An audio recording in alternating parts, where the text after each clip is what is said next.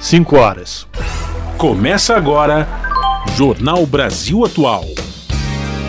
Produção em parceria com Brasil de Fato. Movimentos populares, política, direitos humanos, economia, mundo do trabalho, cultura e prestação de serviço. Jornal Brasil Atual.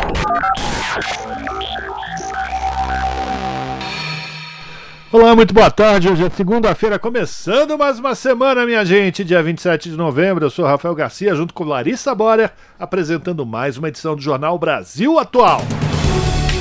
E estas são as manchetes de hoje. Egito, Catar e Hamas confirmaram que a trégua entre o grupo palestino e Israel foi prorrogada por mais dois dias. Desde que o cessar-fogo começou na última sexta-feira, 175 pessoas foram liberadas. Lula indica o ministro da Justiça Flávio Dino para o Supremo Tribunal Federal e Paulo Gonet para a Procuradoria-Geral da República. A informação foi confirmada antes do presidente embarcar para Dubai onde participa da 28ª Conferência das Nações Unidas sobre Mudanças Climáticas, a COP28.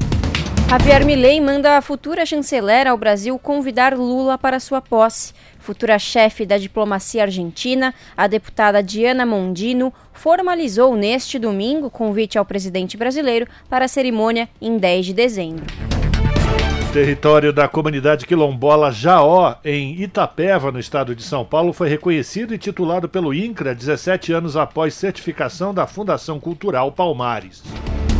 Secretaria Nacional do Consumidor notifica Aeroporto de Brasília a prestar esclarecimentos sobre episódio de conduta racista contra a porta-bandeira porta da Portela Vilma Nascimento, de 85 anos.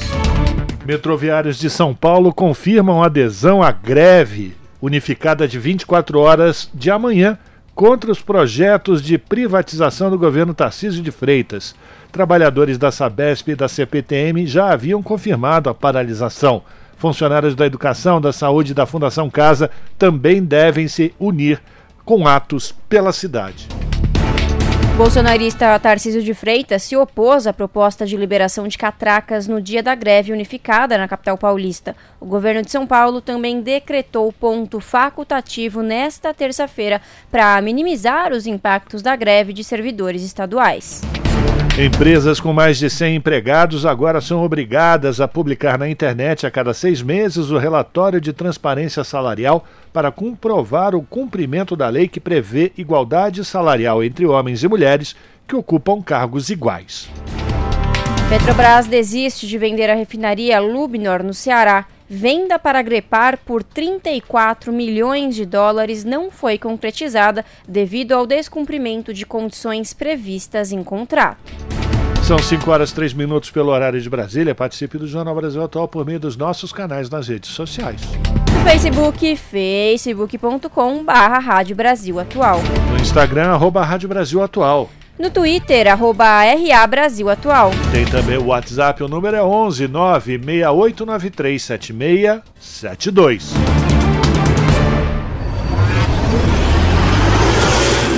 Jornal Brasil Atual, uma parceria com Brasil de Fato. Na Rádio Brasil Atual, tempo e temperatura. Mais uma semaninha começando, a última do mês de novembro. Eita, que passa rápido. Bom, vamos lá. A tarde desta segunda-feira aqui na capital paulista é de tempo predominantemente nublado. Os termômetros marcam 24 graus neste momento. Não se descarta a previsão de chuva fraca em áreas isoladas agora no finalzinho da tarde e começo da noite. É uma chuva passageira. Na madrugada já não tem previsão de chuva aqui na região da capital paulista. O tempo continua totalmente nublado e a temperatura fica na casa dos 19 graus. Em Santo André, São Bernardo do Campo e São Caetano do Sul, a tarde desta segunda-feira é de tempo nublado e a temperatura está mais fresquinha, 22 graus neste momento. Na região do ABC também tem previsão de pancadas de chuva em regiões isoladas agora no final da tarde e comecinho da noite. Chuva com intensidade fraca e coisa passageira. Ao decorrer da noite e no período da madrugada já não tem previsão de chuva, porém o céu continua bem nublado e na madrugada a temperatura não muda muito, fica aí na casa dos 21 graus. Em Mogi das Cruzes, tarde predominantemente nublada. Os termômetros marcam 23 graus agora. Em algumas áreas chove neste momento, chuva com intensidade fraca. Essa chuva que cai em áreas localizadas é passageira e não se estende para o período da noite. Na madrugada em Mogi, o tempo continua nublado, mas não tem previsão de chuva e a temperatura fica na casa dos 18 graus. Em Sorocaba, a tarde desta segunda-feira é de tempo parcialmente nublado. Os termômetros marcam neste momento 26 graus. Em Sorocaba tem previsão de chuva com intensidade fraca a moderada durante o período da noite. Chuva mais generalizada que cessa na madrugada. No período da madrugada, o tempo continua nubladão, mas sem chuva, e a temperatura fica na casa dos 20 graus. E em São Luís do Paraitinga, interior de São Paulo, a cidade conhecida como a Terra dos Sacis, a tarde desta segunda-feira é de tempo totalmente nublado. Os termômetros marcam 23 graus agora. Em São Luís tem previsão de chuva fraca no comecinho da noite, chuva passageira. Os períodos da noite e da madrugada serão de tempo nublado e a temperatura fica na casa dos 18 graus na madrugada. No finalzinho do jornal eu volto para falar como fica o tempo nesta terça-feira. Na Rádio Brasil Atual, está na hora de dar o serviço. Vamos lá, 5 horas, 6 minutos, trânsito aqui na cidade de São Paulo, começando mais uma semana, e a CT, a Companhia de Engenharia de Tráfego, informa que são 281 quilômetros de ruas e avenidas monitoradas com trânsito congestionado. A pior região nesse momento é a Zona Sul, apresentando 76 quilômetros de lentidão. A Zona Oeste vem em seguida com 72, Zona Leste 48, região Central 44, por fim Zona Norte 41 quilômetros de lentidão na cidade. A CT dá mais um aviso que é a partir de agora até às 8 da noite está em vigor o rodízio de veículos. Carros com placas finais 1 e 2 estão proibidos de circular no centro expandido de São Paulo. E aí, é aquela história, né, gente? Encosta o carrinho, segura a onda até as 8 da noite, porque senão você certamente tomará uma multa num dos vários radares que estão espalhados pelo centro expandido de São Paulo. Vamos saber como é que está a situação do transporte público sobre trilhos com a Larissa Borer, hoje apresentando o jornal junto comigo. Lari, boa tarde. Diga aí como é que está o serviço de transporte público. Boa tarde, Rafa. Boa tarde, ouvintes. Bom, Rafa, vamos lá. Olha, segundo o site do metrô, tá tudo tranquilo, viu? Todas as linhas estão operando em situação normal e a gente sempre faz aquele check para saber se é isso mesmo, né? Aquele aquele check. E realmente pelo Twitter, né, o antigo Twitter, que agora é X, tá, é isso mesmo, tá tudo tranquilinho. E segundo a Companhia Paulista de Trens Metropolitanos, o, o site da CPTM, né, é isso mesmo, tá tudo funcionando normalmente. Rafa, uma coisa legal aqui para você e para os ouvintes saberem. Olha, as estações Dom, Bo, Dom Bosco e Guaianazes, ambas na linha 11 Coral da CPTM, estarão em clima de Natal nessa última semana de novembro, com a apresentação de um coral natalino nestes dois locais. Ambos os espetáculos serão realizados pelo projeto Canto para a Vida, entre as sete e meia da noite e oito e meia. E hoje, em Dom Bosco, a apresentação já já ocorre que é hoje, dia 27, né? E em Guaianazes, o espetáculo acontece na quarta-feira, dia 29. São cerca de 30 coristas que farão as duas apresentações, uma apresentação de vozes mistas de 40 minutos. Que legal, né, Rafa? Pode crer. Agora, conta pra gente aí como tá a situação das rodovias. Bom, antes disso, só lembrar mais uma vez que amanhã os trens do metrô e da CPTM devem estar paralisados por conta da manifestação dos trabalhadores contra a, contra a privatização desses serviços aqui no estado de São Paulo, essa, essa paralisação de 24 horas. Para o motorista que vai pegar a região do ABC em direção, em direção ao ABC e à Baixada Santista, eu já estou confundindo alhos com bugalhos. O trânsito é livre, gente, não tem nenhum ponto de congestionamento. Segundo a concessionária, é, sol em toda a extensão da Anchieta e da Imigrantes. Se você precisa descer para a Baixada, está na Baixada, vem agora para São Paulo. Segundo a concessionária, um bom momento. Trânsito livre, sol no, no céu e boa viagem para você.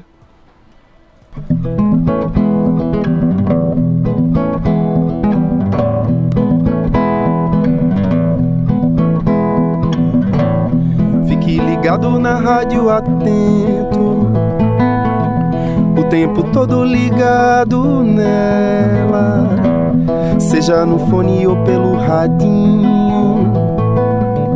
A sintonia é fina, é bela. Rádio Brasil Atual. Jornal Brasil Atual. Uma parceria com Brasil de Fato. 5 horas mais 10 minutos. Egito, Catar e Hamas confirmaram que a trégua entre o grupo palestino e Israel foi prorrogada por mais dois dias. O acordo de cessar-fogo terminaria hoje. O porta-voz do Ministério dos Negócios Estrangeiros do Catar anunciou o prolongamento do cessar-fogo na faixa de Gaza, o que o Hamas confirmou à agência de notícias Reuters em seguida. As condições são as mesmas da trégua anterior, com troca de reféns, cessar-fogo dos militares e entrada de ajuda humanitária em Gaza. Mais cedo, o presidente do Serviço de Informação Estatal do Egito anunciou que os envolvidos estavam muito perto de fechar o acordo. A prorrogação resultaria na libertação de mais 10 reféns israelenses e 30 palestinos sob guarda de Israel. Desde que o cessar-fogo começou na última sexta-feira, 175 pessoas for foram liberadas. Hamas soltou 39 cidadãos israelenses, três grupos de 13, 17 tailandeses, um filipino e um russo-israelense. Israel liberou 117 prisioneiros palestinos em três grupos de 39. E a ONU pede que prossiga o diálogo para um cessar-fogo humanitário total em Gaza. O secretário-geral pede libertação imediata e incondicional dos reféns restantes. Segundo agências da ONU e parceiros, pausa humanitária foi em grande parte mantida após a interrupção de quatro dias que foi acordada entre Israel e Hamas. Dono News em Nova York, a reportagem é de Ana Paula Loureiro. No quarto dia de interrupção dos combates na faixa de Gaza, o secretário-geral Antônio Guterres pediu que a ajuda a áreas no enclave prossiga perante o que considera uma catástrofe humanitária que piora a cada dia. Antônio Guterres ressaltou que, no período, a ONU intensificou a entrada e o envio de auxílio para algumas áreas do norte que ficaram isoladas por semanas. Ele destaca que a ajuda mal se compara às enormes necessidades de cerca de 1 milhão e 700 mil deslocados durante as sete semanas de confrontos. Para o chefe da ONU, o diálogo que levou ao acordo deve continuar para que resulte num cessar-fogo humanitário total em benefício dos povos de Gaza, de Israel e de toda a região. Em nota emitida pelo porta-voz, o secretário-geral reitera ainda a necessidade de libertação imediata e incondicional dos reféns restantes. A comunidade humanitária informou que forneceu água aos moradores do norte da faixa de Gaza, que ficaram sem acesso ao recurso por várias semanas. O OSHA registrou filas de quilômetros para obter gás de cozinha no sul. De acordo com as agências, a pausa humanitária de quatro dias acordada entre Israel e o Hamas tem sido, em grande parte, mantida. Da ONU News em Nova York, Ana Paula Loureiro. Você está ouvindo? Jornal Brasil Atual. Uma parceria com Brasil de Fato. 5 horas mais 13 minutos.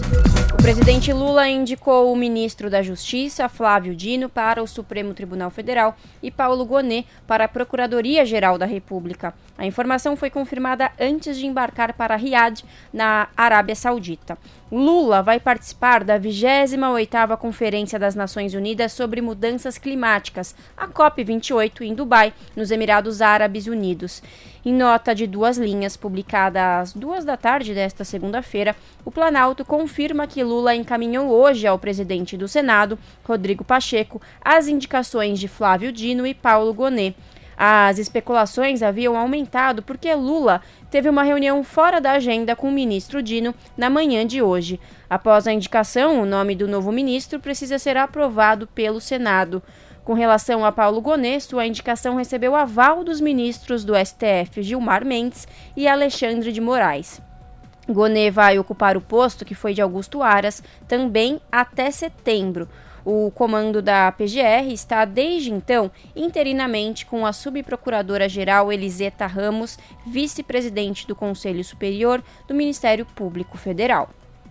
E a futura chanceler argentina Diana Mondino, recém-indicada pelo presidente eleito Javier Milei, se reuniu ontem em Brasília com o ministro de Relações Exteriores, Mauro Vieira.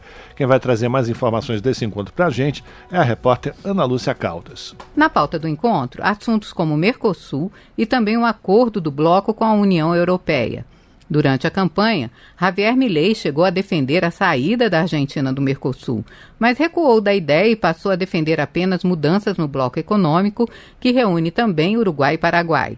Após o encontro, em coletiva de imprensa, Mauro Vieira falou do desejo dos dois países de ter um bloco maior e melhor para ampliar a integração. Conversamos, por exemplo, sobre a possibilidade dos corredores eh, bioceânicos, uh, falamos das negociações externas uh, do Mercosul, falamos também sobre a ampliação e, e aprofundamento das, das decisões do, do Mercosul, tema em que temos coincidência, porque queremos um, um Mercosul maior e melhor para beneficiar a, a integração regional. O governo brasileiro preside o Mercosul até o dia 7 de dezembro, três dias antes da posse de Javier Milei. Segundo Mauro Vieira, a intenção é trabalhar juntos para avançar no Mercosul. Eu indiquei a ela em que áreas durante essa presidência brasileira que se encerra agora, presidência do Brasil do, do Mercosul e com que outros países e outras regiões estavam negociando, ela manifestou satisfação de saber. E então, portanto, para mim o que vale é isso. É, nós vamos trabalhar juntos com este governo até o final é, do mandato e depois com um novo governo, sabendo que é, há esse, esse desejo de avançar no Mercosul. Diana Mondinho reconheceu a importância do acordo da União Europeia com o Mercosul e disse querer finalizar as negociações o mais rápido possível. Vale lembrar que esse acordo foi aprovado em 2019, depois de 20 anos de negociação. Agora ele precisa ser ratificado pelos dois blocos para entrar em vigor. A negociação envolve 31 países. Sobre a entrada da Argentina nos BRICS, o bloco que reúne nações em desenvolvimento como Brasil, Rússia, Índia, China e África do Sul, o ministro apontou que é de interesse do Brasil a entrada do país, mas que cabe ao novo governo avaliar. Durante a reunião com Diana Mondino, o chanceler Mauro Vieira recebeu convite para que o presidente Lula participe da posse do argentino no dia 10 de dezembro. Com informações da Agência Brasil, da Rádio Nacional em Brasília, Ana Lúcia Caldas. A Câmara dos Deputados deve votar projetos de economia verde na semana da Conferência do Clima. A reportagem é de Cid Queiroz. A economia verde vai ser destaque da pauta do plenário na semana de abertura da COP28, a Convenção do Clima, que acontece em Dubai, nos Emirados Árabes Unidos, a partir de quinta-feira. O presidente da Câmara, Arthur Lira, deve participar do encontro a partir do dia 4 e quer levar na bagagem a aprovação de matérias que promovam a chamada economia verde. A pauta verde é e seguirá sendo uma das nossas prioridades nas próximas semanas e meses. Neste âmbito, um dos objetivos da Câmara dos Deputados é avançar nas deliberações sobre o projeto de lei de chama, do chamado Combustível do Futuro. Além do projeto do Combustível do Futuro, estão na pauta também o Programa de Aceleração da Transição Energética, o Marco Regulatório da Energia Offshore o projeto de estímulo ao uso de combustíveis sustentáveis no setor de transportes e o projeto que regulamenta o mercado de carbono no Brasil.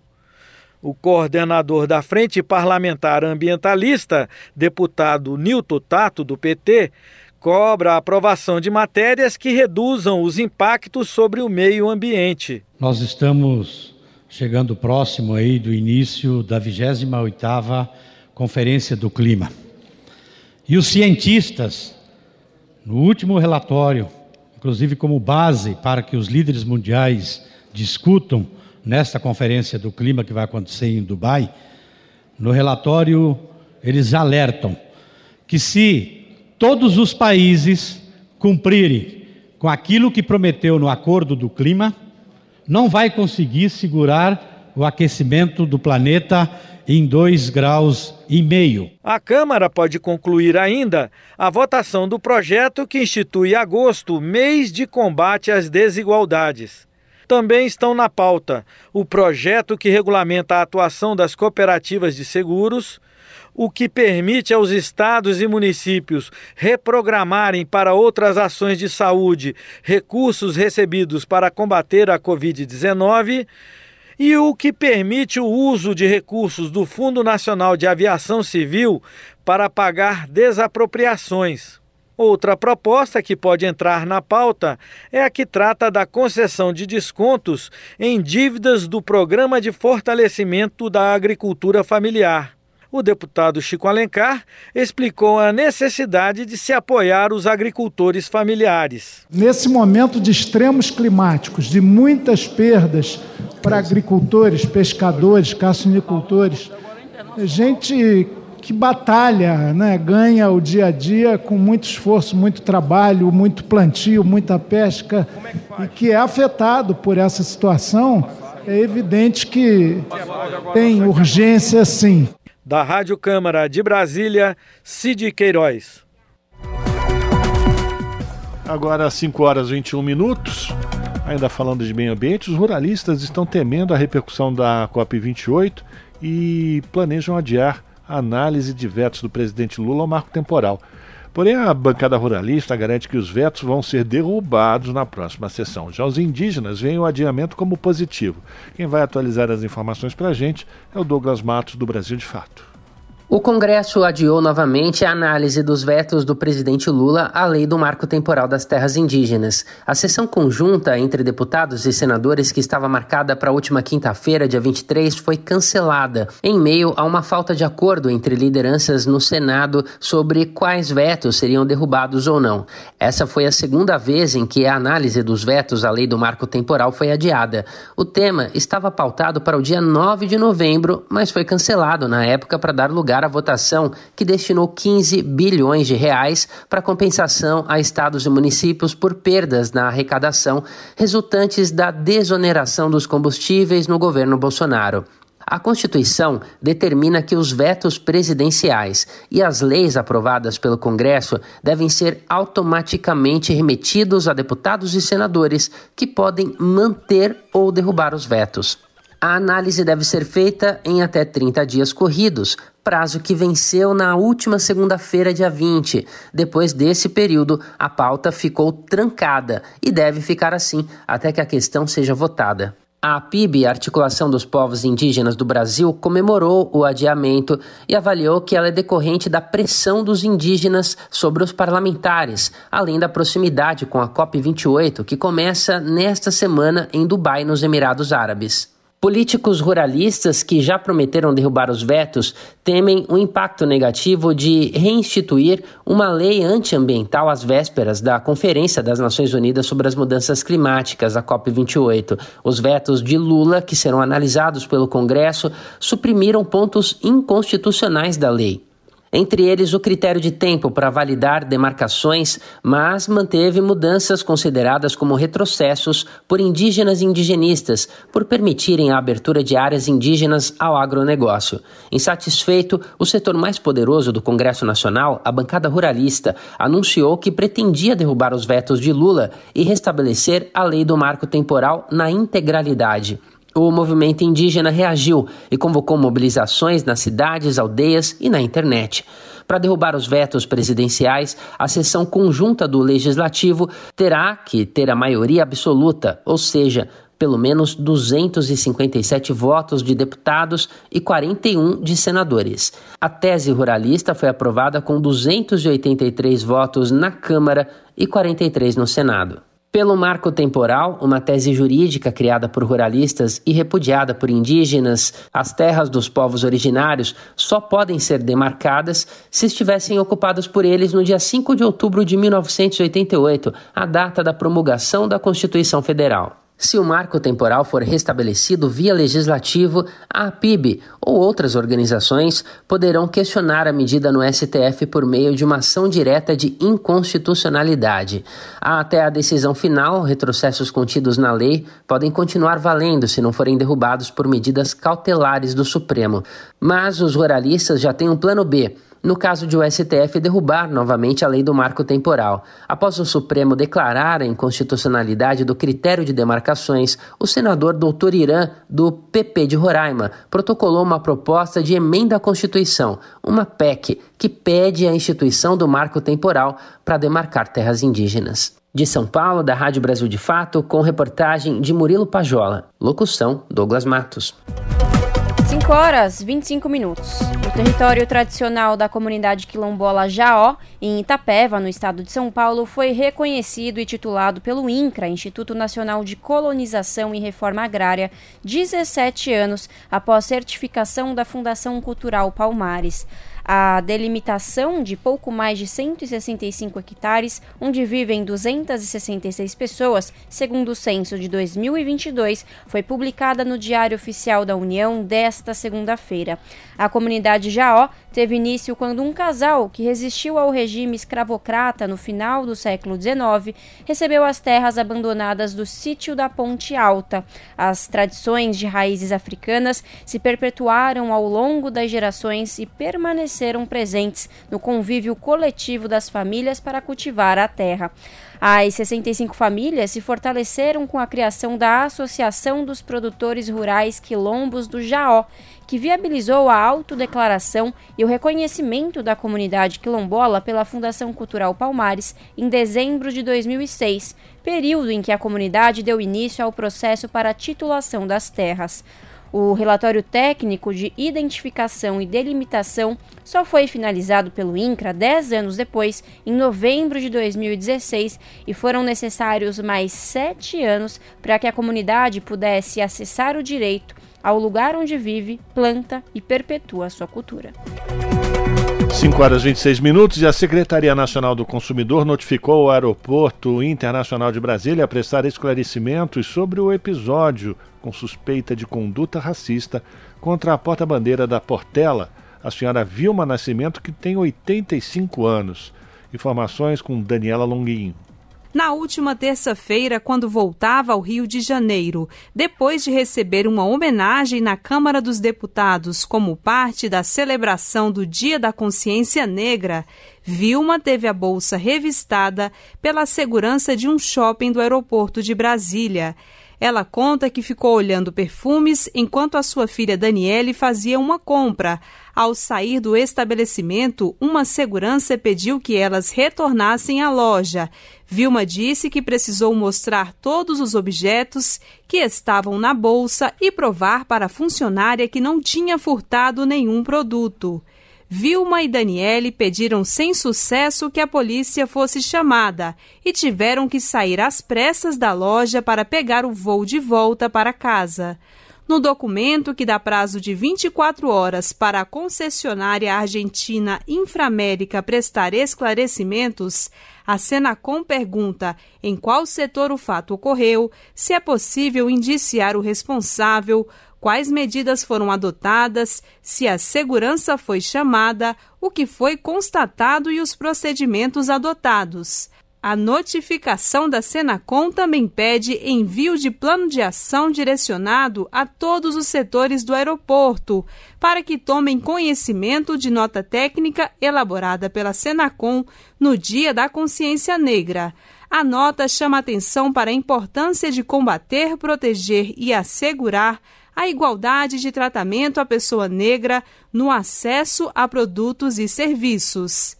Da Rádio Nacional em Brasília, Daniela Longuinho. Fim da violência contra mulheres requer mais financiamento em prevenção. Campanha Mundial 16 Dias de Ativismo contra a Violência Baseada no Gênero mobiliza diversas agências da ONU até o dia 10 de dezembro foco é ampliar recursos em programas com ações preventivas em diversos setores como educação, saúde e desenvolvimento. Da ONU News em Nova York, a reportagem é de Felipe de Carvalho. Cerca de 736 milhões de mulheres, quase uma em cada três, foram sujeitas à violência física e ou sexual por um parceiro íntimo, um desconhecido ou ambos, pelo menos uma vez na vida. Para combater esta violação de direitos humanos, diversas agências da ONU se unem na campanha 16 Dias de Ativismo contra a Violência Baseada no Gênero. Esta é uma iniciativa internacional anual liderada pela sociedade civil que começa em 25 de novembro, Dia Internacional para a Eliminação da Violência contra as Mulheres, e vai até 10 de dezembro, Dia dos Direitos Humanos. Este ano, a ênfase está em aumentar o investimento para reforçar a prevenção da violência contra mulheres e meninas. A campanha pede aos cidadãos que mostrem o quanto se preocupam em acabar com essa forma de violência, compartilhando ações que estão tomando para criar um mundo livre desse flagelo. A ONU Mulheres destaca que sem investimentos ambiciosos para ampliar os programas de prevenção, implementar políticas eficazes e fornecer serviços de apoio para combater a violência contra as mulheres e meninas, os países não conseguirão acabar com a violência baseada em gênero até 2030. Segundo dados recentes, 78% dos países têm compromissos orçamentais para implementar legislação que aborda a violência contra as mulheres, mas a ONU Mulheres aponta que não está claro como os países estão integrando a prevenção nos diferentes setores, incluindo educação, saúde, desenvolvimento econômico e proteção social. Para a agência, os atuais investimentos globais na prevenção da violência baseada no gênero não são suficientes. Da ONU News em Nova York, Felipe de Carvalho. 5 horas e 30 minutos e voltando para o Brasil, os debatedores defenderam na Comissão de Direitos Humanos do Senado que as defensorias públicas tenham plantões 24 horas. Um movimento que começou no Ceará luta para garantir esse atendimento em todo o país e a Bianca Mingotti traz mais informações para a gente. A Comissão de Direitos Humanos debateu a ausência de plantões 24 horas nas defensorias públicas do país, em especial para atendimento de demandas da saúde. No Ceará, já existe esse serviço graças à luta e trabalho de Ivan Rodrigues Sampaio, pai de uma criança com paralisia cerebral e microcefalia. Em 2011, ele procurou a Defensoria Pública em um final de semana para obter um leito de UTI para o filho, mas não conseguiu, pois não havia plantão. A ajuda só veio no dia seguinte, uma segunda-feira. Logo após o episódio, ele criou o movimento Quanto Vale uma Vida para pedir o atendimento em tempo integral, não só lá, no Ceará, mas também em todas as defensorias públicas do país. A senadora Augusta Brito, do PT cearense, apoia a ideia. Nós estamos aqui, nossa obrigação é fazer exatamente isso, ouvir e propor coisas que possam verdadeiramente mudar a vida das pessoas que mais estão precisando. Então, nós queremos um dia não precisar de nenhum plantão judicial para garantir a saúde de ninguém. A nossa ideia, nossa vontade e o nosso ideal realmente é que a gente não precise de acionar nenhum tipo de justiça, mas infelizmente não é a realidade, nós estamos vendo aqui esse exemplo. Enquanto isso não for realidade, a gente vai estar sim lutando para que a gente possa garantir a saúde de todos e todas. Ivan Rodrigues Sampaio reforçou seu compromisso na luta pelo plantão das defensorias em todo o país. Então, todos os parlamentares, as autoridades maiores, dê ouvido, tenham um ouvido, um olho atento a esses grandes anjos da vida que conseguem devolver vida a quem está perdendo. Então eu tenho uma gratidão eterna a todos os defensores, a nível estadual e a nível federal, que vimos se unir nessa corrente. Vocês têm um eterno aliado para nós salvar vidas. E eu chamo o Brasil para nós se unir nessa força. Para até quando o pobre vai morrer sem ter o acesso à justiça, pessoal. A grande maioria, a massa em peso do país não tem um plantão em saúde. Já a defensora pública geral do estado do Ceará, Elizabeth Chagas, destacou a importância da oferta do serviço 24 horas e aos finais de semana.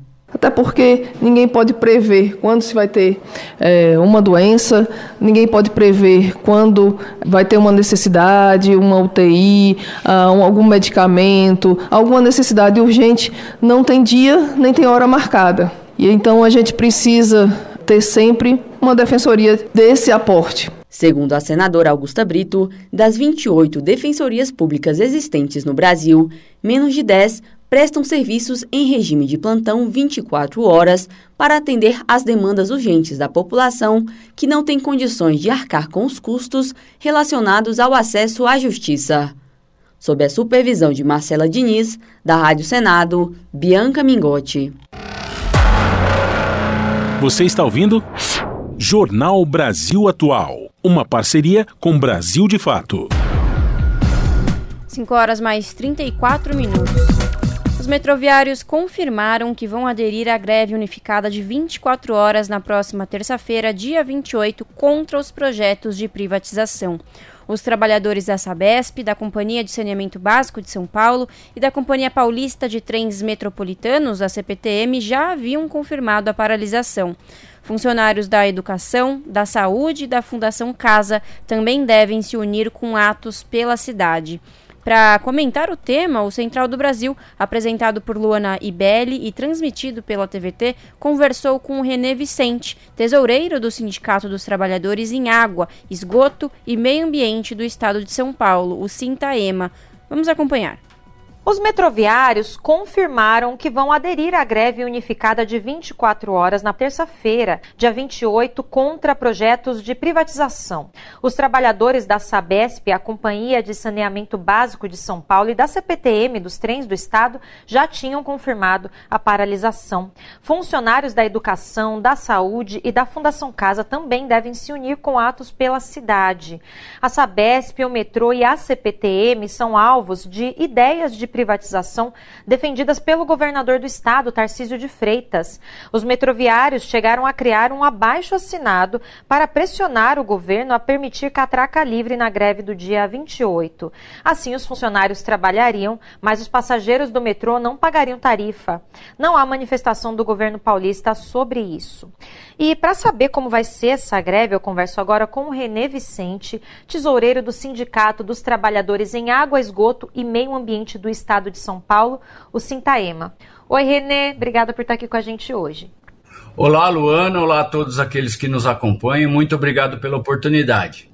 Isso aí, bom, queria que você começasse contando para a gente como que foi a mobilização que levou a mais essa greve e o que está previsto também para o dia 28. A Sabesp também para, assim como o metrô e os trens? Sim, claro. Os trabalhadores da Sabesp apontaram greve por 24 horas no dia 28 e essa greve é fruto da luta política que nós já vemos travando aqui com o governo Tarciso que quer privatizar as empresas públicas aqui no estado de São Paulo, né, serviços públicos essenciais à população, assim como no último dia 3 de outubro, agora no dia 28, Sabesp, CPTM Metrô irão parar e se somar à luta também dos professores aqui no estado de São Paulo, da POSP, onde o governo Tarciso quer reduzir verbas, aí, corte de verbas na ordem de 10 bilhões na área da educação. Então, nós vamos fazer uma grande paralisação no dia 28 e, como conse é, consequência aí, nós vamos fazer um grande ato em frente à Assembleia Legislativa do Estado de São Paulo, lá no Ibirapuera, Renê, você bem citou que essa não é a primeira greve, a gente lembra bem né, que no dia 3 de outubro aconteceu essa outra paralisação, com esse tema também da privatização muito forte. Eu queria que você falasse para a gente, mudou alguma coisa de lá para cá, em toda essa questão, né, em todos esses planos de Tarcísio para a Sabesp, para os metrôs, enfim, como que está aí toda essa questão da privatização nesse tempo dessas duas greves aí que foram decididas pelos trabalhadores? Olha, infelizmente não. A posição do Tarciso, ele, ele protocolou no dia 18 de outubro um PL, o 1501 de 2023, que é um PL que trata sobre a privatização da Sabesp, né? E, e já foi aprovado na, na comissão lá da, da Assembleia Legislativa a liberação para discutir e colocar em votação a privatização da Sabesp. Então ele acelerou o processo diante dos protestos que nós fizemos no último dia 3 de outubro, né? Infelizmente já foi aprovado aí a, a liberação para que a, a Lesp coloque em pauta o tema da privatização da Sabesp, né? E no metrô, na CPTM, tem um avanço muito grande da terceirização dentro das empresas, projetos de terceirização das estações, da manutenção, quer dizer, um sucateamento total. E o que nós estamos vendo aí é. Nós tivemos uma experiência triste aí nos últimos dias, que foi a resposta que a Enel deu diante de um apagão, né, onde bairros ficaram quatro, cinco dias sem energia elétrica, né, nós temos as experiências aí da linha 8 e 9 privatizada pelo governo do estado, onde todos os dias nós temos problema, todos os dias é, é, é atraso na, na, na, no atendimento à população, é trem parado, trem descarrilhado. Né? Então, infelizmente, a população vem sofrendo e o Tarcísio acelera aí o, proje o, proje o projeto dele de entrega de uma das maiores empresas de saneamento do país, que é a Sabesp, né? a privatização da água, entregando esse monopólio à iniciativa privada. Pois é, Renê. E aí, falando agora do metrô e do trem, eles vão paralisar mais uma vez e os trabalhadores, como a gente falou agora há pouco, estão demandando catraca livre. Você sabe dizer como anda essa negociação? Existe chance disso realmente acontecer? Sim, provavelmente nós teremos uma intermediação agora, nos próximos dias antes da greve, pelo Tribunal Regional do Trabalho, vai chamar para uma audiência né? E o pleito do, do, tanto do metrô como da CPTM é poder neste dia trabalhar com as catracas abertas, né? Eles até fizeram um baixo assinado junto à população. Nós também fizemos um, acabamos de realizar um grande plebiscito estadual em defesa das empresas públicas. Nós pegamos mais de 1.800 votos, né? De, de 800 é, mil votos, desculpem, 800 mil votos na, coletando votos aí contra a privatização da Sabesp, do metrô e da CPTM. Infelizmente, o, o governo do estado não deu a mínima para a coleta desses votos e esperamos que ele tome uma atitude e reconheça esse pleito dos sindicatos de não prejudicar a população e deixe que neste dia 28 eles, o metrô e a CPTM trabalhem com a catraca aberta para a população não ser prejudicada. É, enquanto isso ainda não é decidido, Renê, o que, que a gente pode dizer, né? O que, que vocês podem orientar a população é, em como ela pode se preparar para essa terça-feira? Olha, uh, esperamos que o governo né, atenda essa demanda aí do, das entidades sindicais, mas que a população, ao mesmo tempo, diante da insensibilidade do governo, como foi feito no último dia 3 de outubro, ela se prepare que não vai ser fácil a locomoção, a cidade vai parar, nós teremos vários protestos também, nós temos o SIMPEM, que é o Sindicato do, do, do, Ensino Municipal, que também vai estar fazendo ato no dia, fazendo mobilização, é, marchando até a Alesp, né? Então são várias categorias aí do funcionalismo público que vão estar se mobilizando, os trabalhadores da EMAI também, que o governo quer privatizar, estarão mobilizados na, na data, então serão várias mobilizações que se dirigam, que vão se dirigir até a Lesp, né, no intuito de chamar a atenção daquela casa para os riscos da privatização de serviços essenciais à população.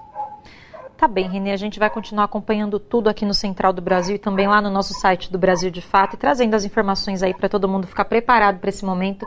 Muito obrigada pela sua participação, pelas informações e até uma próxima oportunidade. Muito obrigado. E diga não à privatização. Pois é, agora 5 horas e 42 minutos. O governador de São Paulo, o bolsonarista Tarcísio de Freitas, se opôs à proposta de liberação de catracas no dia da greve unificada aqui na capital paulista. Essa informação foi divulgada agora há pouco pela, pelo governo estadual em nota à imprensa. O governo de São Paulo também decretou ponto facultativo para minimizar os impactos da greve dos servidores estaduais. A suspensão do expediente vale para todos os serviços públicos da capital, garantindo a remarcação de consultas, exames e demais serviços que, que estavam agendados para a data da greve. Os serviços de segurança pública, segundo o governo, não serão afetados, assim como os restaurantes e postos móveis do Bom Prato. O governo de São Paulo também decidiu adiar o Provão Paulista, que começaria a aplicação dos exames amanhã. Os 1 milhão e 200 mil estudantes inscritos farão as provas a partir do dia 29. E empresas com mais de 100 empregados agora são obrigadas a publicar na internet a cada seis meses relatório de transparência salarial e de critérios remuneratórios para que seja possível averiguar o cumprimento da lei que prevê igualdade salarial entre homens e mulheres que ocupam cargos iguais. As informações na reportagem de Daniela Longuinho. Essa medida está prevista em decreto publicado no Diário Oficial da União na noite desta quinta-feira e regulamenta a lei sancionada pelo presidente Luiz Inácio Lula da Silva em julho deste ano. Sempre nos meses de março e setembro, as empresas deverão disponibilizar para empregados, colaboradores e público em geral os relatórios com pelo menos o cargo ou ocupação das trabalhadoras e dos trabalhadores e os valores de todas as remunerações. Além disso, as informações divulgadas terão caráter anônimo e deverão estar de acordo com as leis de proteção de dados pessoais e serem enviadas ao Ministério do Trabalho e Emprego, responsável por disponibilizar a ferramenta digital para o envio dos relatórios. Também cabe ao Ministério do Trabalho, por meio de auditoria fiscal do trabalho, notificar as empresas quando verificar desigualdade salarial e de critérios remuneratórios entre homens e mulheres, e disponibilizar canal para receber denúncias. As empresas notificadas terão 90 dias para elaborar plano de ação para mitigação da desigualdade salarial e de critérios remuneratórios entre homens e mulheres. A nova lei de autoria do Executivo prevê a aplicação de multa de 10 vezes o valor do salário do empregado prejudicado caso o empregador descumpra a obrigatoriedade da igualdade salarial. Da Rádio Nacional em Brasília, Daniela Longuinho. Agora, no Jornal da Rádio Brasil Atual, vamos conversar com o Vitor Nuzzi, que é repórter do portal da Rede Brasil Atual. Oi, Vitor, bem-vindo, tudo bem? Oi, Larissa, tudo bom? E você? Bem também. Vitor, qual é o destaque do portal da Rede Brasil Atual que você traz hoje para a gente, abrindo aí mais uma semana? É, mais uma semana, Larissa. É, a gente, entre outros assuntos, a gente acabou de publicar uma, uma nota sobre a, um comunicado que a Petrobras divulgou hoje sobre a desistência da venda de uma refinaria no Ceará, da Lubnor.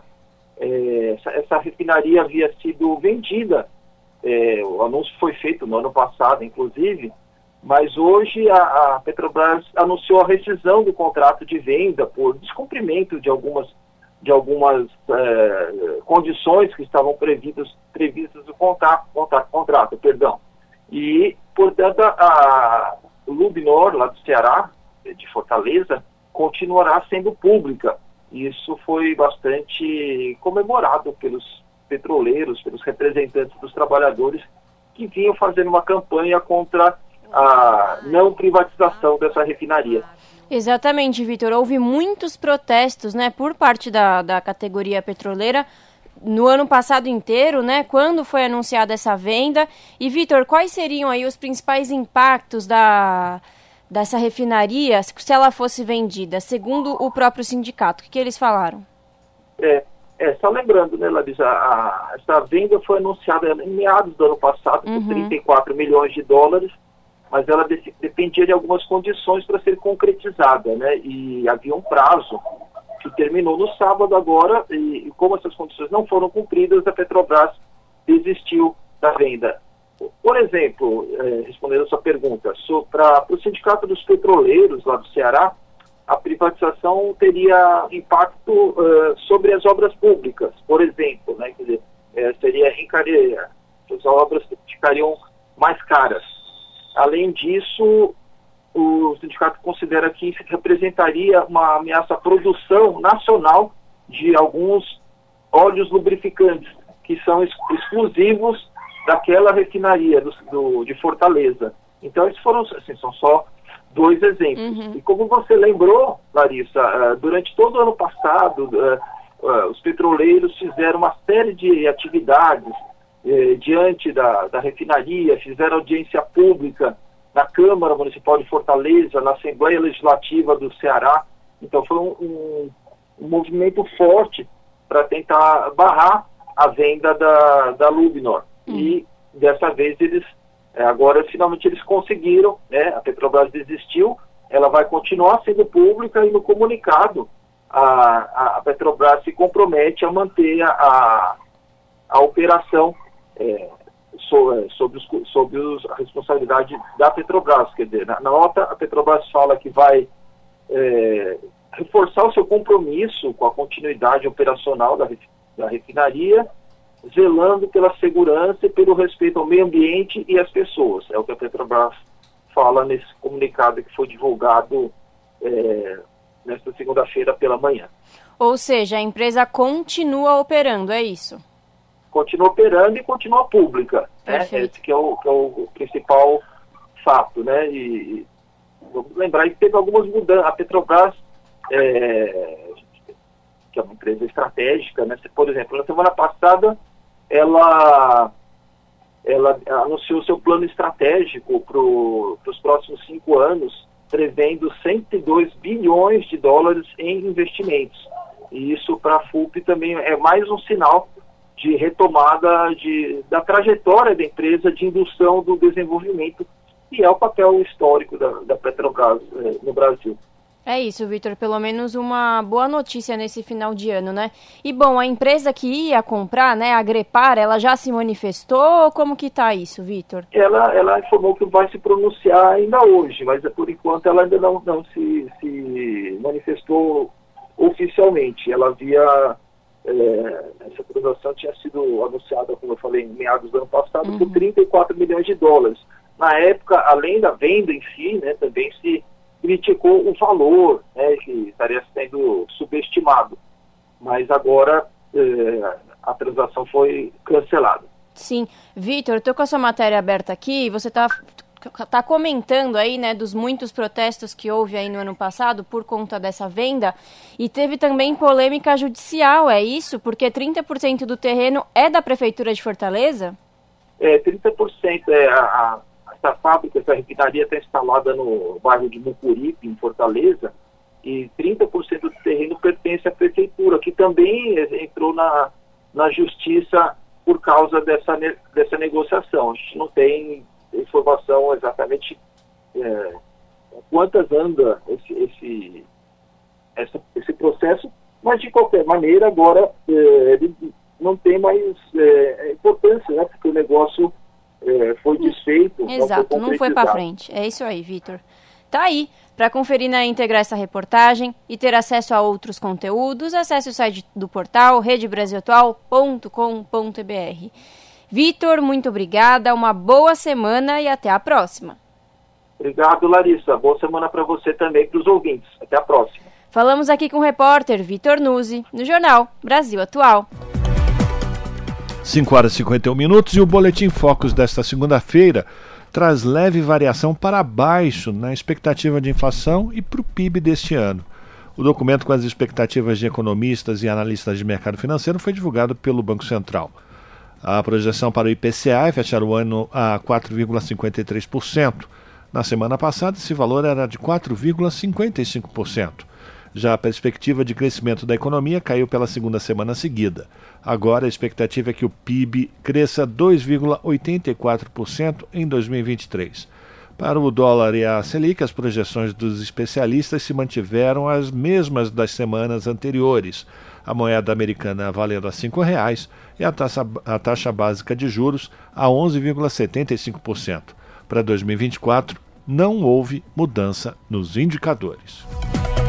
E a Black Friday atraiu mais uma vez os consumidores brasileiros em busca dos super descontos do período. Mas o que fazer se uma mercadoria vier com defeito? E caso o consumidor desista do produto adquirido? Esses e outros problemas são mais comuns do que se imagina. A orientação para resolvê-los está no Código de Defesa do Consumidor. As informações na reportagem de Carolina Pessoa. Carolina Vicentini, advogada do Instituto Brasileiro de Defesa do Consumidor, o IDEC, explica as regras para atraso na entrega de produtos. De acordo com o Código de Defesa do Consumidor, o atraso no prazo da entrega caracteriza descumprimento de oferta. E o consumidor pode então exigir da loja uma das seguintes alternativas: a entrega imediata do produto, a entrega de um produto de qualidade equivalente Caso, por exemplo, o produto que o consumidor tenha efetivamente comprado não esteja disponível em estoque, ou o cancelamento da compra e a devolução integral do valor pago. Carolina também dá orientações para casos de trocas. No caso do produto não possuir nenhum defeito, o consumidor só tem direito à troca se a loja possuir uma política que regulamente essa prática, ou seja, o fornecedor não é obrigado a trocar um produto que não tem defeito. Agora, se o produto apresentar algum defeito, o CDC garante ao consumidor o direito à troca.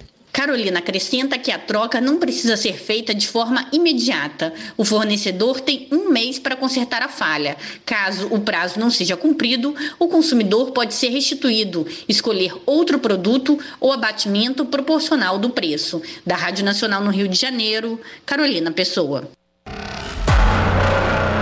Você está ouvindo? Jornal Brasil Atual. Uma parceria com Brasil de Fato. Não tá aqui.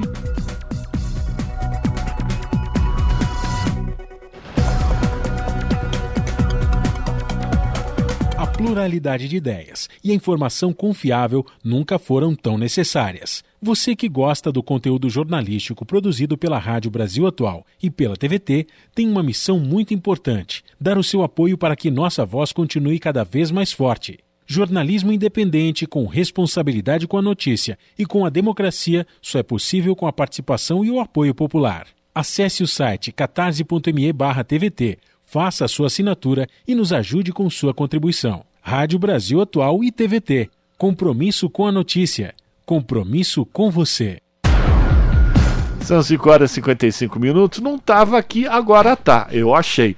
Agora a gente vai chamar mais uma matéria aqui no Jornal Brasil Atual. Vamos falar de meio ambiente, vamos falar inclusive do litoral brasileiro.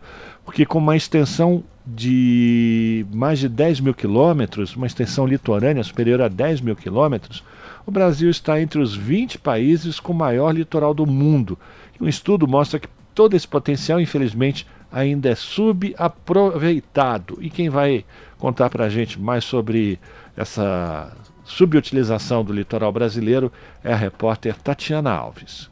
A Amazônia Azul, como é chamada a área marinha brasileira, com 5,7 milhões de quilômetros quadrados, equivale a dois terços do território continental e abriga alta biodiversidade em uma grande variedade de habitats.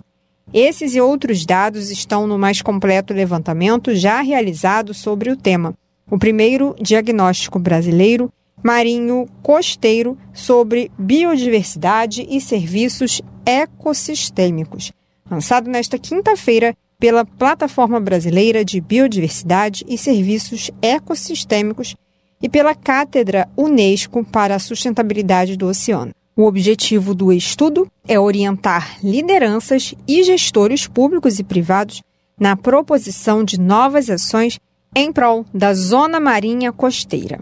O levantamento mostra a relação de interdependência com esse ambiente, já que existe uma série de benefícios como segurança alimentar, hídrica e energética, recursos minerais e biotecnológicos, proteção da linha de costa e regulação climática que, com o passar dos anos, vem sendo ameaçada por fatores como a ocupação desordenada, poluição e má gestão da pesca.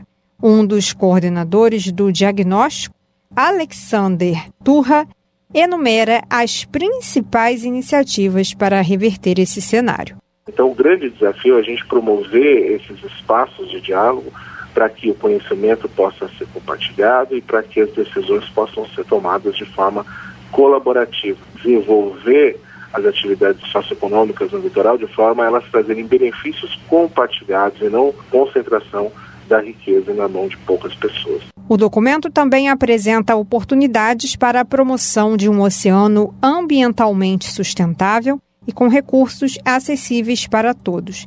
Para Turra, um dos caminhos é promover um arranjo de governança que interrompa a tendência de insegurança alimentar causada pelos altos preços cobrados pelo pescado.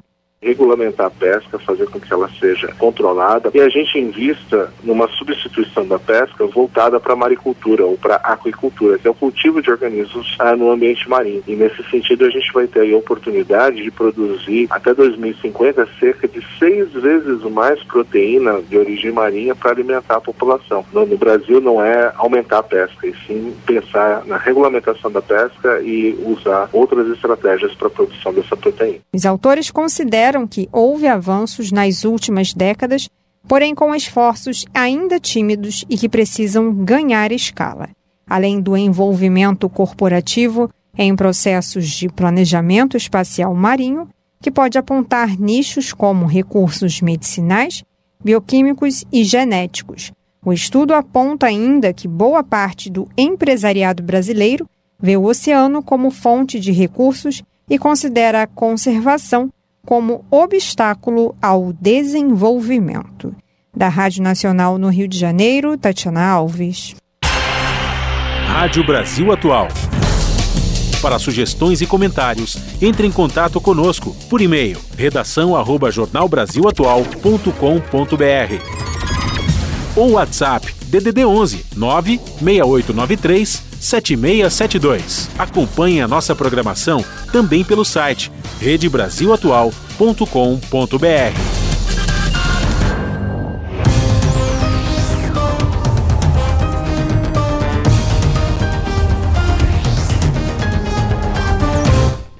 vocês já sabem, né? 18 horas é hora de fazer conexão com a redação do seu jornal para saber quais são os destaques da edição desta segunda-feira, abrindo aí mais uma semaninha. O seu jornal começa pontualmente às 7 da noite no canal digital 44.1 ou pelo YouTube, youtube.com barra redetvt. No comando dela, a apresentadora Ana Flávia Quitério. Boa noite, Ana Flávia. Quais são os destaques desta segunda? Olá, Lares, Rafa e Fábio. Uma excelente noite a vocês e a todos os ouvintes da Rádio Brasil Atual. Segunda-feira, mais uma semana começando, graças a Deus. Eu espero que todos tenham conseguido aproveitar o final de semana para descansar, que a semana tenha começado de uma forma acolhedora, tranquila e de muita paz também para você que me escuta agora e que os demais dias seja isso, de muito amor, de muita paz. Precisamos desses dois elementos um pouquinho na vida da gente, não é mesmo? E de muito trabalho também, né, para lá na frente a gente conseguir aí pegar, né, a nossa recompensa. Bom, tirando todo esse momento de boas vibrações, energias positivas, porque eu emano isso mesmo. Espero que todos tenham dias gloriosos Vamos aos destaques. Começando que o ministro dos Direitos Humanos e da Cidadania, Silvio Almeida, ele se reuniu no final de semana, mais precisamente no sábado, com movimentos populares em São Bernardo do Campo, no ABC Paulista. Representantes de entidades sociais, eles têm denunciado a prefeitura do PSDB comandado por Orlando Morando, por racismo institucional. Inclusive, já demos várias matérias, fizemos várias reportagens sobre esse tema. E essas denúncias contra a administração motivaram a realização desse encontro, que também inclui a remoção do projeto Meninos e Meninas de Rua, presente no espaço na região central de São Bernardo do Campo há mais de 30 anos. Para quem acompanha o seu jornal também deve ter visto, acompanhado também, né? Porque estivemos aí presente em várias reportagens é, quanto a atos sobre essa remoção, né? De um local, de um trabalho que atende crianças, adolescentes, pessoas em vulnerabilidade social em São Bernardo, isso há mais de 30 anos. Eles estão ali no mesmo local e tiveram que deixar justamente por questão aí da administração do Orlando Morando, entre outros momentos em que foi ali taxado como racismo institucional. Bom, Mudando de assunto, a Petrobras anunciou hoje o cancelamento do contrato de venda da refinaria Lubinor, no Ceará. A unidade tem capacidade de processamento de mais de 8 mil barris por dia e é uma das líderes nacionais em produção de asfalto. Vale né, lembrar de que é, privatizar né, a Petrobras, enfim, empresas estatais, era um grande desejo do governo anterior. E graças a Deus, este governo atual, o governo Lula, jamais, né, tem, pensou e, enfim, colocar em prática esse plano de privatizar e dar todas essas riquezas, nossas empresas a preço, vender a preço de banana, como aconteceu né, enfim, uma parte da própria Lubinor, que foi vendida 55% pelo valor do que ela valeria, né? Então, assim, uma empresa aí de grandes lucros sendo vendida a preço de banana, como eu mencionei. Bom, e no último sábado, 25 de novembro, foi o Dia Internacional pela Eliminação da Violência contra as Mulheres. O Levante Feminista do Rio de Janeiro ele fez um ato na Praia de Copacabana. Bom, 164 pares de calçados foram deixados no local. Cada um simboliza uma mulher vítima de feminicídio, transfeminicídio ou lesbocídio no estado do Rio. 111 delas foram mortas em 2022. Eu vou repetir esse número. 111 mulheres foram mortas em 2022 no Rio de Janeiro e 53 só no primeiro semestre de 2023. E claro, mulheres negras, infelizmente, são maioria na estatística. Digo infelizmente porque, na verdade, não queríamos dar, né, nem que mulheres negras e nem que brancas fazem parte de uma estatística tão triste e assustadora. Mas, se for para a gente falar sobre a cor, enfim, é mulheres negras que estão entre a maioria. E ainda falando sobre a questão da violência contra mulheres, em Porto Alegre, um festival homenageou a ocupação das mulheres Mirabal, que foi criada para acolher vítimas de violência doméstica ou invulnerabilidade social e seus filhos. O evento também alertou para o despejo das famílias que moram no local por ordem do Tribunal de Justiça do Rio Grande do Sul. Bom, esses foram os destaques então da edição desta segundona, última segunda de novembro de 2023. Espero que todos nos acompanhem pontualmente às sete da noite, né, para poder aí estar bem informados, notícias que as outras emissoras não dão, para vocês também acompanharem todos esses destaques transformados em notícias completas e as outras programações também aqui da TVT. Um bom jornal, Lares, Rafa e Fábio. Beijão grande para todo mundo e até daqui a pouco. Esse é o Jornal Brasil Atual. Uma parceria com Brasil de Fato. Agora são 6 horas e 6 minutos. Confrontos deslocam 450 mil pessoas em seis semanas na República Democrática do Congo. Agências da Organização das Nações Unidas querem resposta à crise humanitária marcada por violações dos direitos humanos e acesso limitado ao auxílio. O financiamento humanitário está significativamente abaixo do necessário, com apenas 37% do solicitado. Informações terríveis de mais um conflito, além da Ucrânia e também do, de Israel com os palestinos na faixa de Gaza. Quem vai trazer mais informações para a gente, direto de Nova York, é a repórter Mayra Lopes. Agências humanitárias estão aumentando a ajuda durante a escalada de violência no leste da República Democrática do Congo. O alerta é da Agência de Refugiados da ONU e do Fundo das Nações Unidas para a Infância. Segundo as entidades, conflitos violentos entre grupos armados não estatais e forças governamentais deslocaram mais de 450 mil pessoas nas últimas seis semanas na província de Kivu do Norte. O Acnur disse que seu monitoramento na região mostrou mais de 3 mil violações de direitos humanos relatadas em outubro, quase o dobro do número do mês anterior. A agência afirma que estupro e assassinatos são proeminentes nesses resultados, juntamente com casos de sequestro, extorsão e destruição de propriedades, num padrão preocupante de abuso infligindo às populações civis. Para as agências da ONU, a gravidade da crise é ainda mais exacerbada pelo acesso limitado para pessoas em extrema necessidade, principalmente devido ao bloqueio de rotas principais. Cerca de 200 mil deslocados não têm acesso à ajuda. A interrupção também aumenta a vulnerabilidade das populações em movimento, que ficam sem recursos essenciais e proteção. Da ONU News, em Nova York, Mayra Lopes. 18 horas mais 8 minutos. Dia de combate ao câncer conscientiza em relação à prevenção da doença. Para cada ano do triênio 2023-2025, são esperados 704 mil casos de câncer no Brasil. As informações na reportagem de Daniela Longuinho. Há um ano, a assistente administrativo Afonsina Vieira da Silva, de 59 anos, moradora do Novo Gama, Goiás, sentiu forte dor abdominal e procurou atendimento médico de emergência. Chegou lá o médico rapidinho, fez uma transvaginal, disse que meu útero estava muito grande, né, e começou a sangrar. Já no outro dia já começou um sangramento.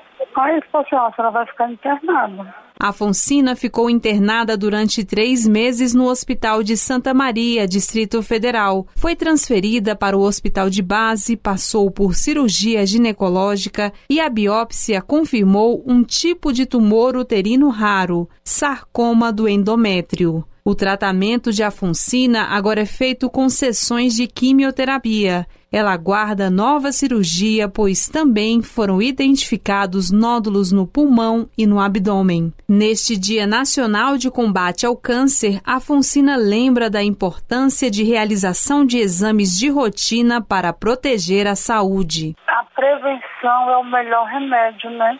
Está sempre fazendo exames periódicos, é muito importante, mesmo que a pessoa não sinta nada tem que fazer esses exames bonitinhos. De acordo com a Organização Mundial da Saúde, as estratégias para a detecção do câncer são o diagnóstico precoce, que consiste na abordagem de pessoas com sintomas da doença, e o rastreamento, que é a aplicação de exame na população assintomática, com o objetivo de identificar lesões sugestivas de câncer. O médico Igor Morbeck, membro da Sociedade Brasileira de Oncologia, Oncologia Clínica destaca o papel das campanhas de conscientização, como o Novembro Azul, voltada ao combate do câncer de próstata. Hoje em dia tem muito mais recursos do que há décadas atrás, onde os diagnósticos de câncer não eram feitos com tanta facilidade. Então, toda vez que tem campanhas as mais variadas possíveis para olhar para a saúde do homem, para a saúde da mulher, eu faço mais diagnósticos.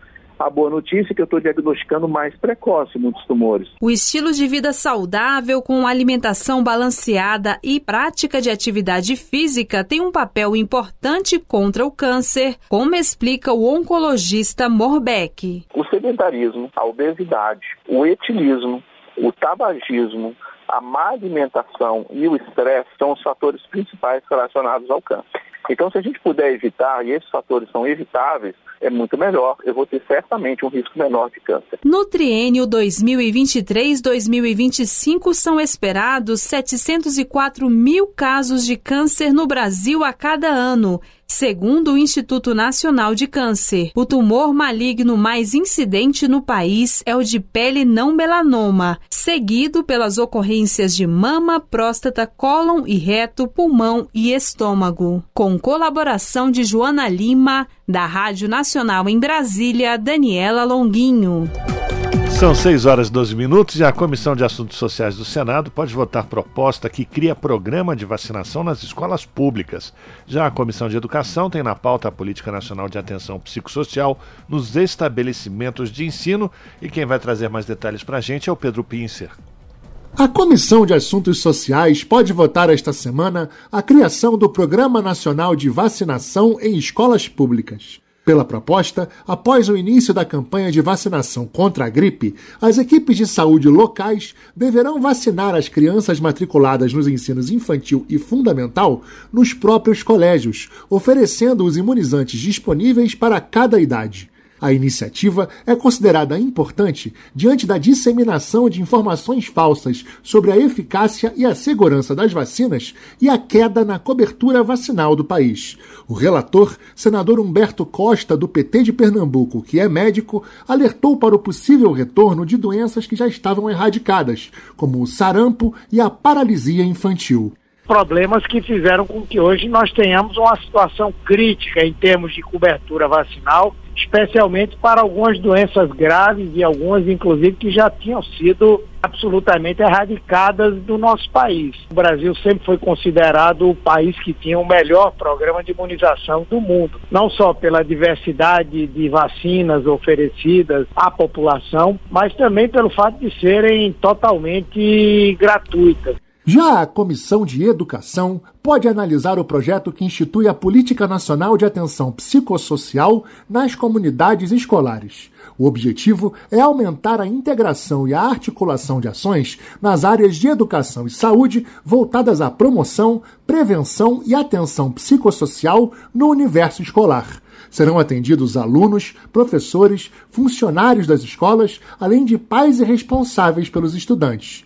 De acordo com o projeto, será criado um comitê gestor de atenção psicossocial formado por profissionais de diversas áreas em cada unidade escolar no prazo máximo de 60 dias após a publicação da lei. Para o autor, Alessandro Vieira, do MDB de Sergipe, o projeto favorece especialmente os alunos de escolas públicas. Não é, não é nenhum tipo de segredo, a maior parte de nós tem filhos, netos em idade escolar, e sabe perfeitamente que, mesmo na camada mais privilegiada da sociedade brasileira, os danos causados pela pandemia foram severos.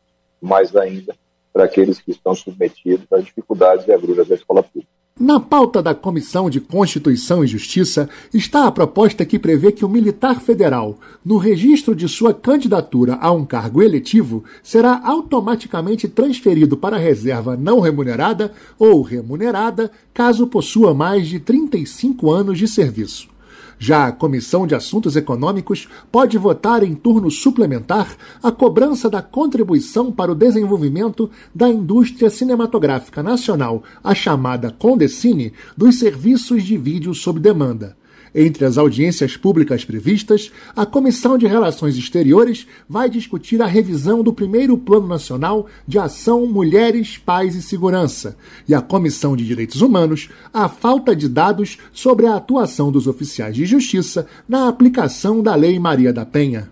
Da Rádio Senado, Pedro Pincer. Repórter SUS: O que acontece no seu sistema único de saúde?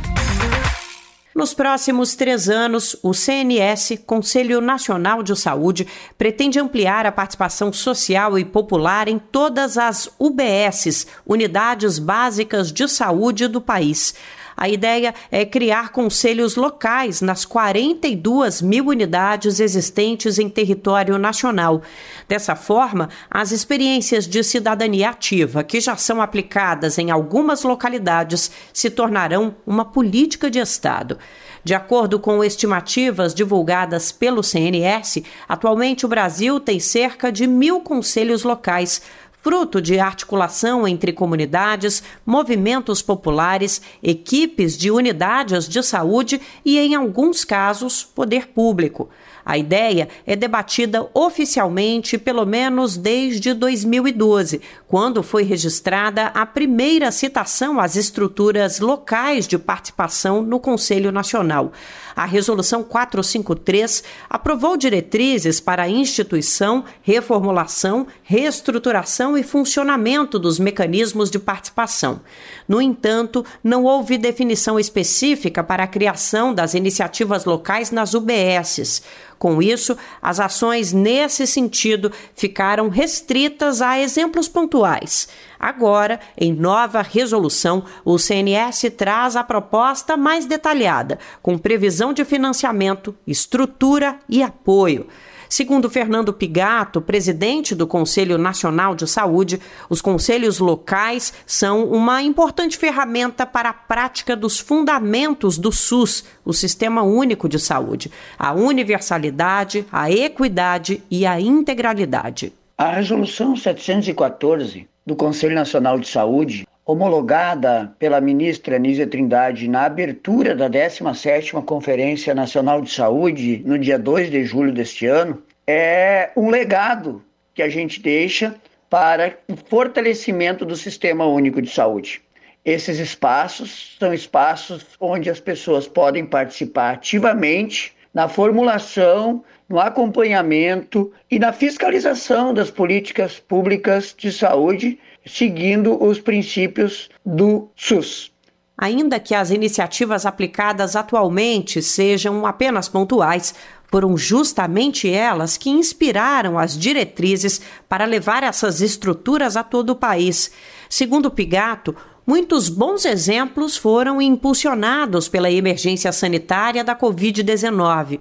As ações têm vasto material de registro e documentação em textos, relatos e até produções em audiovisual. Há municípios no Brasil, inclusive, em que essas estruturas funcionam há décadas, como a capital do Espírito Santo Vitória, que conta com o mecanismo de participação social desde 2004. Recentemente, o Conselho Local Capixaba passou por eleições. Fernando Pigato ressalta o caráter de integração da população com o corpo de profissionais da saúde que atuam nas regiões das iniciativas.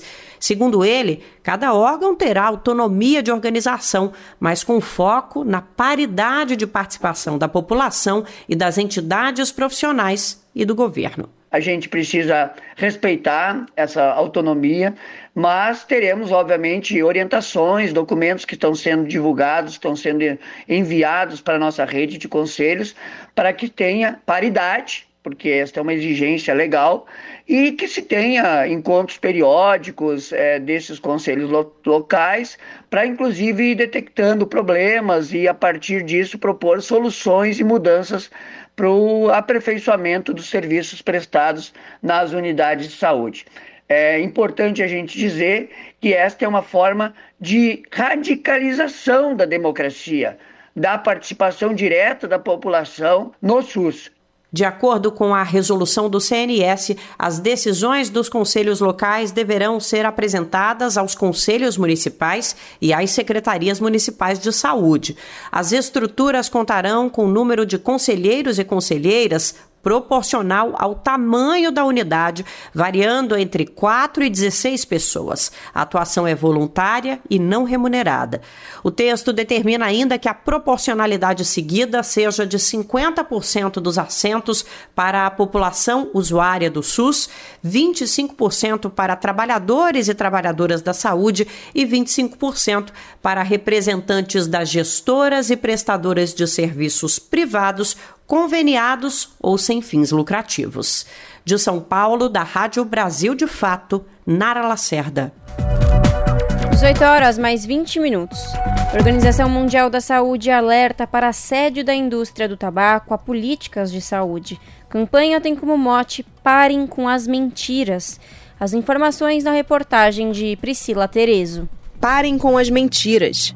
Esse é o mote da campanha lançada pela Organização Mundial de Saúde para proteger as pessoas do assédio da indústria do tabaco. Segundo o diretor executivo da Fundação do Câncer, o cirurgião oncológico Luiz Augusto Maltoni, apesar de o Brasil ter avançado na política de combate ao tabaco, com uma redução de fumantes de 34% para menos de 10%, existe uma pressão grande da indústria para a liberação dos cigarros eletrônicos, também conhecidos como vapes ou pods, que são proibidos no país desde 2009. Para ele, essa pressão é um retrocesso. E a indústria está forçando uma barra para que ele seja permitido, o que seria um retrocesso imenso. E faz isso de uma forma como fez lá no passado com o próprio cigarro, vendendo a imagem de que ele é menos perigoso, de que, enfim, é, ele não faz tão mal, mas ele tem um volume imenso de substâncias tóxicas cancerígenas, ele provoca doenças também cardiovasculares, não só as neoplásicas, as de, de câncer, enfim. Um projeto de lei em tramitação no Senado propõe a liberação e a comercialização desses cigarros. A autora da proposta, senadora Soraya Tronic, do Podemos do Mato Grosso do Sul, argumenta que, apesar de ilegal, já existe o uso desses dispositivos eletrônicos. No entanto, Luiz Augusto Maltoni explica que esse projeto vai contra toda a política nacional de controle do câncer existente no país.